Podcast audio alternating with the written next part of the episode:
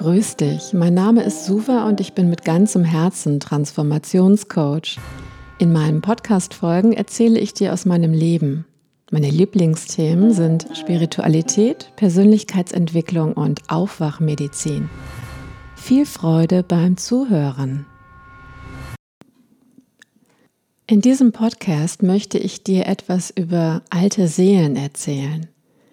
Ich hatte nie ausgesprochen viel Sendungsbewusstsein, verspürte keinerlei Lust, andere Leute von irgendetwas zu überzeugen. Ich will dir echt kein Zwölf-Schritte-Programm zur Erleuchtung verkaufen, sondern dir meine Geschichte erzählen und hoffen, dass sie dich anspricht, dich berührt und im besten Falle etwas in dir wachrüttelt.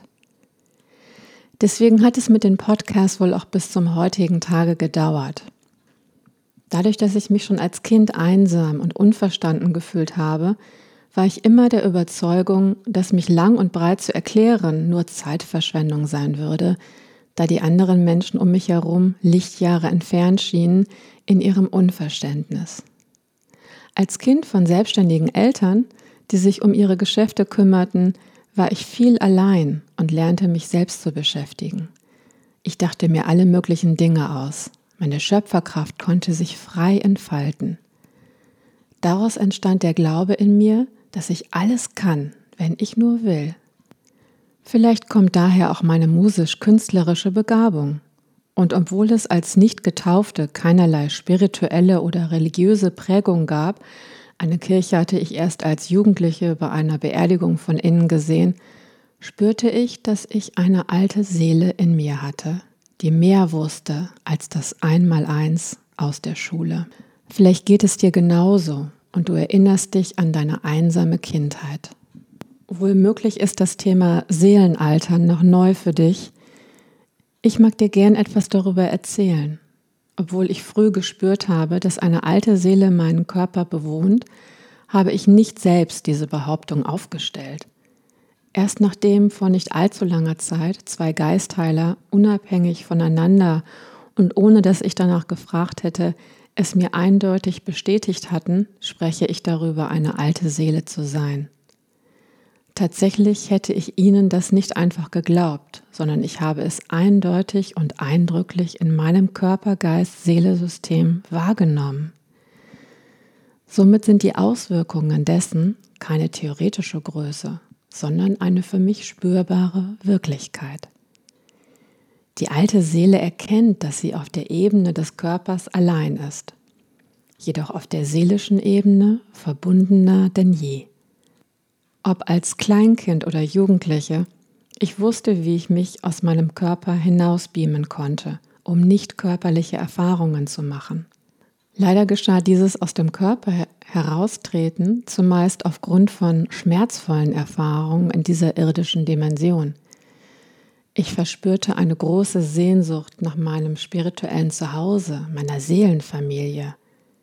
Mir war nicht begreiflich, was ich in dieser furchtbaren, grobstofflichen Welt anfangen sollte. Mir wurde von einer hellsichtigen Therapeutin einmal gesagt, dass ich schon als Säugling aktiv heilerisch auf meine Eltern gewirkt habe, dass meine Seele damals schon Schwingungen und Gedanken positiv beeinflusst hat. Und wenn du jetzt denkst, oh mein Gott, jetzt spinnt sie völlig, dann kann ich das verstehen, weil es sicherlich nicht in das Konzept unserer materiellen Welt passt. Mittlerweile weiß ich, dass ich in vergangenen Inkarnationen als Heilerin tätig war und dass es mich daher nicht wundern sollte, dass dies natürlicherweise in diesem Leben auch wieder geschieht, wenn ich mich nicht mit meinem Verstand dazwischen schalte. Und als Kind ist der Verstand noch nicht so ausgeprägt, dass er sich einmischt, nicht wahr? Es gab im Kontext von Gruppenseminaren zahlreiche Situationen, in denen mein Energiekörper sofort zu den Teilnehmern hin ist, die in dem Moment im Schmerz waren und helfen wollte. Das passierte wie von selbst und es schien, als könnte ich dies nicht steuern. An mich dockten sich meist unbewusst auch alle aktiv an, weil etwas zu holen war. Dementsprechend hatte ich in Gruppensituationen immer schlimmste Migräne. Nachdem ich den Mechanismus verstand, übte ich bei mir zu bleiben, indem ich meinen Energiekörper mit meiner ganzen Aufmerksamkeit, so gut es ging, in meinem physischen Körper hielt, zumindest in meinem Aurafeld. Danke dir, dass du mir noch weiter zuhörst und nicht glaubst, dass ich dir erzählen werde, wie du dein Leben auf die Reihe bekommst. Das weißt du sicherlich am besten selbst. Ich bin etwas erschreckt über die heutige Welt mit ihren Tausenden von Ratgebern. Wenn uns schon erklärt werden muss, wie wir unsere Hütte aufräumen sollen, bin ich echt draußen.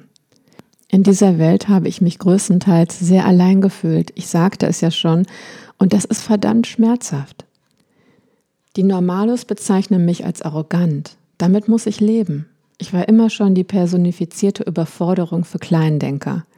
Aber genau das ist ja auch das Thema der alten Seele. Sie hat einfach schon so unendlich viel erlebt und gelernt, dass ihr vieles aus der normalen, durchschnittlichen Welt sehr lächerlich vorkommt. Sie langweilt sich einfach. Ich muss zugeben, dass ich mich allzu oft darüber wundere, wie schwer Menschen sich tun, Neues zu erlernen – Sie hängen mit 50 noch eins zu eins in ihren in der Kindheit antrainierten Mustern fest und verhalten sich auch genauso, als seien sie noch unter der Kontrolle ihrer Eltern. Bitte, liebe Menschen, werdet endlich erwachsen. Was mich auch gerade daran erinnert, dass mir das Unterrichten von Anfängerkursen als Trainerin nie besonders lag. Ich habe einfach keine Geduld fürs Einmaleins und das bezieht sich, weiß Gott, nicht auf Mathematik. Vielleicht habe ich auch deswegen keine Kinder, weil ich mich einfach nicht wie Bolle darüber freuen kann, wenn jemand laufen oder essen lernt. Und da haben wir es wieder, das Phänomen, dass die körperliche Welt uns alten Seelen uninteressanter erscheint als die geistige. In der Grundschule riet der Klassenlehrer meiner Mutter, mit mir zum Psychologen zu gehen. Nicht, weil ich frech war, sondern unentwegt aus dem Fenster starrte, statt dem Unterricht zu folgen. Der Psychologe hat mir natürlich geistige Gesundheit attestiert. Hätte er etwas von Meditation gewusst, hätte er erkannt, dass ich einfach meditiert hatte, um meine geistige Gesundheit zu erhalten und sie nicht durch reproduzierbares Schulwissen zu gefährden. Egal, ob du eine alte Seele oder eine junge Seele in dir trägst, es liegt in dieser Beschreibung keine Wertung nach besser oder schlechter. Ich erzähle dir diese Geschichte, weil ich im Erkennen der eigenen Seele so immens viel Potenzial und Sinnhaftigkeit entdeckt habe. Diese Erkenntnis hilft mir, mich in den Phänomenen und Mechanismen dieser Welt besser zu verstehen. Zum Beispiel, dass ich zwar die Schönheit der materiellen Welt genießen kann, sie mich jedoch nicht so begeistert wie andere. Gute Beispiele sind hier Geld, Sport, Kleidung, Prunk und Politik oder einfach weltliche Macht an sich. Ich habe begriffen, dass sie weg ist, sobald der Körper stirbt. Die Seele ist unsterblich und mit ihr alle Erfahrungen. Vor allem die Verbundenheit mit der Seelenfamilie ist eine so tragende Kraft. Sie gibt einem die Gewissheit, dass einem nichts etwas anhaben kann, dass die eigene Essenz unverwundbar ist und sogar unzerstörbar. Das ist wohl gemeint, wenn es in spirituellen Kontexten heißt, du bist nicht dein Körper. Ich finde, unsere Gesellschaft braucht ein noch tieferes Verständnis von der geistigen und seelischen Welt und vor allem der Seele unseres Planeten, Mutter Gaia, auf der wir leben. Die Materie, das Offensichtliche, wird zu Unrecht vergöttert. Und schon während ich dies ausspreche, wird mir klar, dass wir ja in der dritten Dimension leben, die so dicht ist, in der das Materielle so verankert ist, weil wir lernen sollen, damit umzugehen. Jedoch so, wie wir mit unserer Welt umgehen, bleibt der Planetenseele nichts anderes übrig, als sich einen neuen Planeten zu suchen. Naja, ich will keine Doomsday-Fantasien auslösen, jedoch bin ich überzeugt, es braucht ein Umdenken und tieferes Erkennen. Und gerade merke ich, dass darin meine Motivation liegt, mich überhaupt zu zeigen mit meinen Erkenntnissen. Ich möchte eine Botschafterin für die unsichtbare Welt sein. Und vielleicht hörst du diesen Podcast nicht nur zufällig, sondern fühlst dich als Verbündeter auf dieser Mission.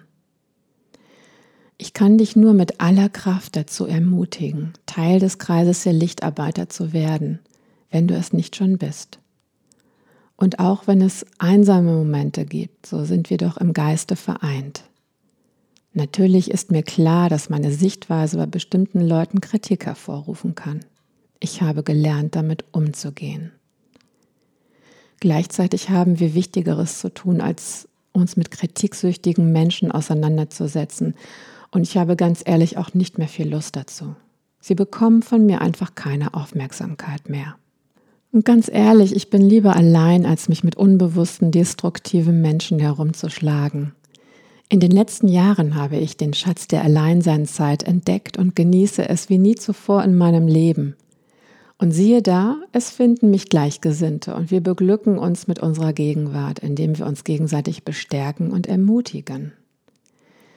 Ich hoffe von Herzen, dass du dich von meinen Worten positiv angesprochen fühlst und freue mich, wenn du bei meinen weiteren spannenden Podcast-Folgen dabei bist.